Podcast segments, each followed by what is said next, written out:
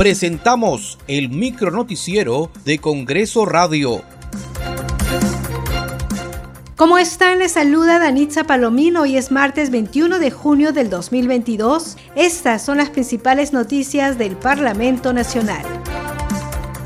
La presidenta del Congreso de la República, Mari Carmen Alba, promulgó la ley que incorpora especializaciones técnicas en educación básica regular y alternativa. De acuerdo con esta norma, los jóvenes tendrán la oportunidad de acceder a una educación técnica productiva en la secundaria y con ella una herramienta que le permita obtener un trabajo formal luego de su culminación.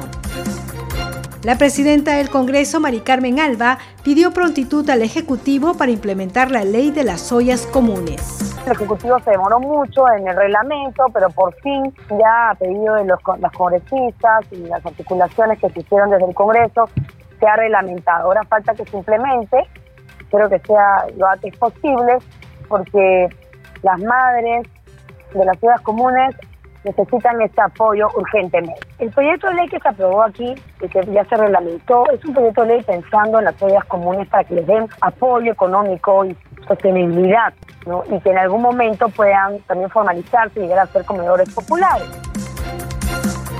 El legislador Wilson Soto informó que se ha reunido con autoridades del Ejecutivo y de la región Huancavelica para conocer el estado de los proyectos de creación de un aeropuerto y un ferrocarril en esta región.